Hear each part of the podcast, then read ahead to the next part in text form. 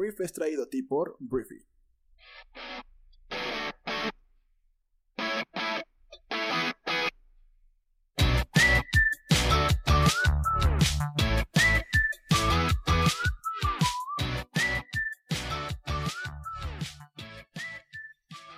Hola, muy buenos días, bienvenidos a esto que es el Brief.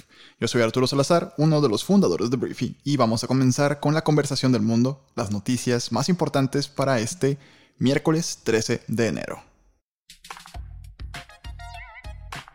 Comencemos hablando de México porque el día de ayer se desató una nueva polémica entre el presidente Andrés Manuel López Obrador y el Instituto Nacional Electoral, porque lo primero que sucedió fue que el INE pidió suspender la transmisión íntegra de las conferencias matutinas del presidente durante el periodo electoral, a lo que López Obrador calificó como un acto de censura e intolerancia. Como dijo el presidente, es como ya está de moda a nivel mundial la censura, ya nos quieren silenciar y realmente es una actitud de mucha intolerancia. ¿Cómo nos van a querer quitar el derecho de expresión de manifestación? ¿Cómo le quitan al pueblo el derecho a la información? Entonces, el pasado 11 de enero, el consejero presidente del INE, este Lorenzo Córdoba, dijo que las conferencias mañaneras del presidente deberán interrumpirse desde el arranque de las campañas de este año hasta el final de la jornada, lo cual comenzará a partir del 4 de abril. Lo que se le dice al presidente es que utiliza sus conferencias mañaneras para, pues, golpear a los opositores políticos y esto en campañas electorales pues sería un proselitismo por parte del presidente de la República, lo cual está prohibido en la Constitución. Entonces ya tienes las dos posturas y veremos en qué termina esto. Y el segundo tema, que también tiene que ver con Andrés Manuel López Obrador, es que ayer informó a la nación, a la población de nuestro país, que se van a hacer públicos toda la información que tenga que ver con los contratos firmados con las farmacéuticas para recibir las vacunas en contra del COVID-19 que habían sido clasificados como confidenciales por la Secretaría de Relaciones Exteriores. Dijo Andrés Manuel que su administración no es corrupta, que no es como la de antes, pero todo se fue abajo y todo se quemó, porque minutos después el propio canciller para celebrar tuvo que matizar al mandatario, tuvo que corregirlo. Dijo que los convenios firmados con estas compañías incluyen restricciones que impiden que se hagan públicos aspectos como su precio. Entonces Marcelo Ebrard dijo que México tiene restricciones para pues soltar esta información, que son contractuales y no es solo en México. Todos los países que firmaron esos contratos tienen esa restricción porque tienen que proteger la información de su precio y otros datos. Eso fue lo que dijo Marcelo Ebrard. Entonces, la omisión del cumplimiento por parte del gobierno mexicano a un convenio de confidencialidad podrá causar daño en la obtención de la vacuna para atender a la población de la República Mexicana. Entonces, obviamente se le fueron encima, se le fueron al cuello eh, a Marcelo Ebrard y al gobierno mexicano porque lo están eh, traduciendo como falta de transparencia, pero la verdad es que esto sí es verdad. Esto no es un fenómeno exclusivo de nuestro país, sino que ocurre en todo el mundo. Las empresas que desarrollaron las vacunas efectivamente no permiten que se conozca el contenido de los acuerdos firmados con cada uno de los países, lo que da ventajas de cara a la negociación. Entonces, Amnistía Internacional y Médicos Sin Fronteras han reclamado que se transparenten estos acuerdos para que los países más pobres no tengan mayores dificultades de acceso al fármaco. Entonces, eso es lo que está pasando, la información no podrá ser pública, sobre todo el precio que se pagó por parte del gobierno por las dosis de la vacuna del COVID-19. La última noticia mexicana es que ayer se arrancó el plan masivo de vacunación en nuestro país en medio de un aumento nunca antes visto de los contagios y las muertes en México, pero con la esperanza del gobierno de contar con millones de nuevas dosis para que muy pronto el grueso de la población esté inmunizada. El plan de inicio eh, fue con 439.725 vacunas de biotech y Pfizer que llegaron este martes a nuestro país. Vayamos a Estados Unidos para hablar de Donaldo, el presidente más naranja del mundo, porque este martes el presidente Trump no asumió ninguna responsabilidad por su participación en el fomento de una insurrección violenta en el Capitolio de Estados Unidos la semana pasada, de, la cual se ha hablado muchísimo aquí, a pesar de sus comentarios alentando a sus seguidores a marchar hacia el Capitolio y después a elogiarlos mientras aún realizaban el asalto al Capitolio. Entonces Donaldo llegó a Texas este martes para, pues de alguna forma, publicitar su campaña en contra de la inmigración ilegal en un intento de pulir su legado con ocho días restantes de su mandato, luego de que los legisladores en el Congreso están listos para acusarlo esta semana por segunda vez. Eh, se pavoneó, de hecho, que hay cero riesgo de que sea destituido por su gabinete. La 25 enmienda no tiene ningún riesgo para mí que de hecho más tarde ese mismo día se confirmó que Mike Pence le habló a Nancy Pelosi, la líder de la Cámara de Representantes, eh, que es demócrata, para decirle que no iba a ser efectiva la 25 enmienda para destituir al presidente en turno y que la invocación de esta enmienda no beneficiaría a la nación ni sería compatible con la Constitución, que es donde se han refugiado últimamente todos los senadores. Dicen que Donald Trump ya aprendió la lección y que destituirlo solo agravaría la polarización y la división del país, cosas así, en las que los republicanos están escudando de que como ya se va Donald Trump, pues pueden dejarlo ahí últimos ocho días, siete días el día de hoy, y pues no va a pasar nada. Entonces, siete días para un presidente, para el hombre más poderoso del mundo, es bastante tiempo. Entonces, esperemos que los republicanos no estén cometiendo otro error como el que les pasó la semana pasada en Estados Unidos.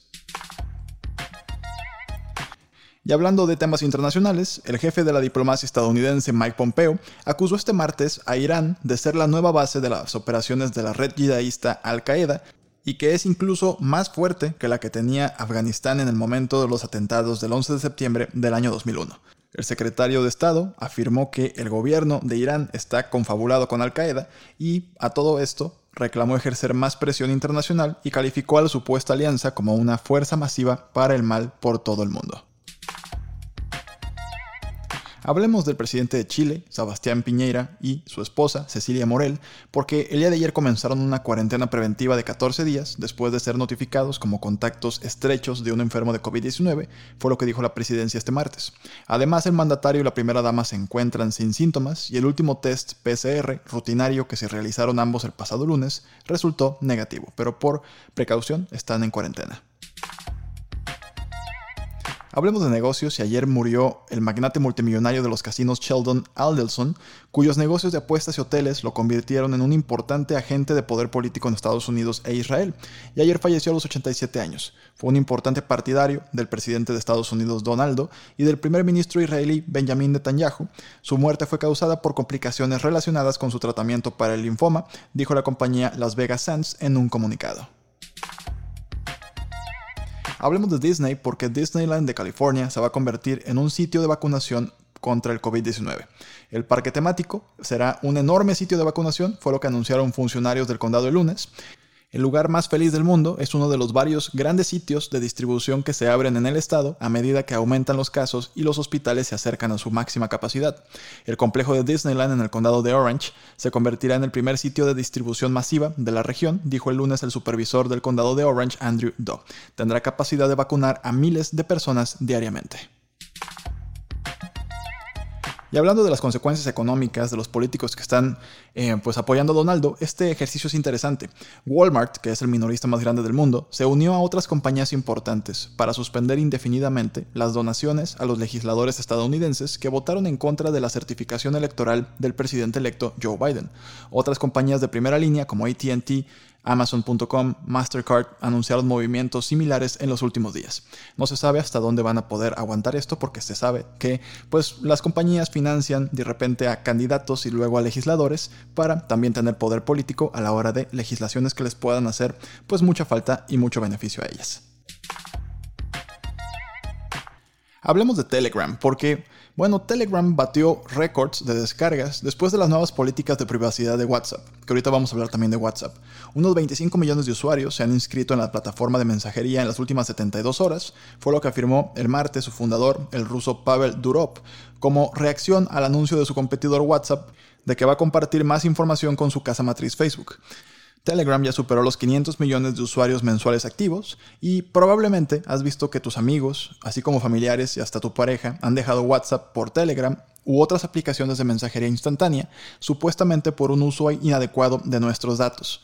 La plataforma WhatsApp hizo algunas aclaraciones sobre su nueva política de condiciones y términos de uso que entrará en vigor a partir del 8 de febrero de este año. Entre los rubros que destacan están que la aplicación no puede ver tus mensajes privados ni escuchar tus llamadas, y esto se extiende a Facebook. Dicen que no se guardan los registros de a quién se está enviando el mensaje o llamado. También dicen que no pueden saber tu ubicación, que tus contactos no serán compartidos a Facebook, que los grupos fueron, son y serán privados, y que tus mensajes pueden desaparecer como arte de magia. Entonces, esto es pues una especie de defensa porque hay gente que está huyendo de la plataforma, aunque para nada se espera que sea el final de WhatsApp, ni mucho menos. Para terminar, hablemos de Netflix, porque ayer la compañía de streaming dijo que lanzará más de 70 películas este año para sus clientes estadounidenses de comedia, drama, familiares y otros géneros, una alineación que subraya la creciente prominencia del servicio de streaming en el negocio cinematográfico. La lista de Netflix incluye el thriller criminal Red Notice, protagonizada por Ryan Reynolds, Gal Gadot y Dwayne Johnson, una de las seis películas de acción, y la película sobre atracos de zombies que se llama Army of the Dead, del director Zack Snyder. La docena de comedias incluyen a Don't Look Up, con un elenco estelar con Leonardo DiCaprio, Jennifer Lawrence, Timothée Chalamet, Tyler Perry, Meryl Streep y otros. Entonces, Todas menos cuatro películas estarán disponibles para los clientes de Netflix en los más de 190 países en los que opera.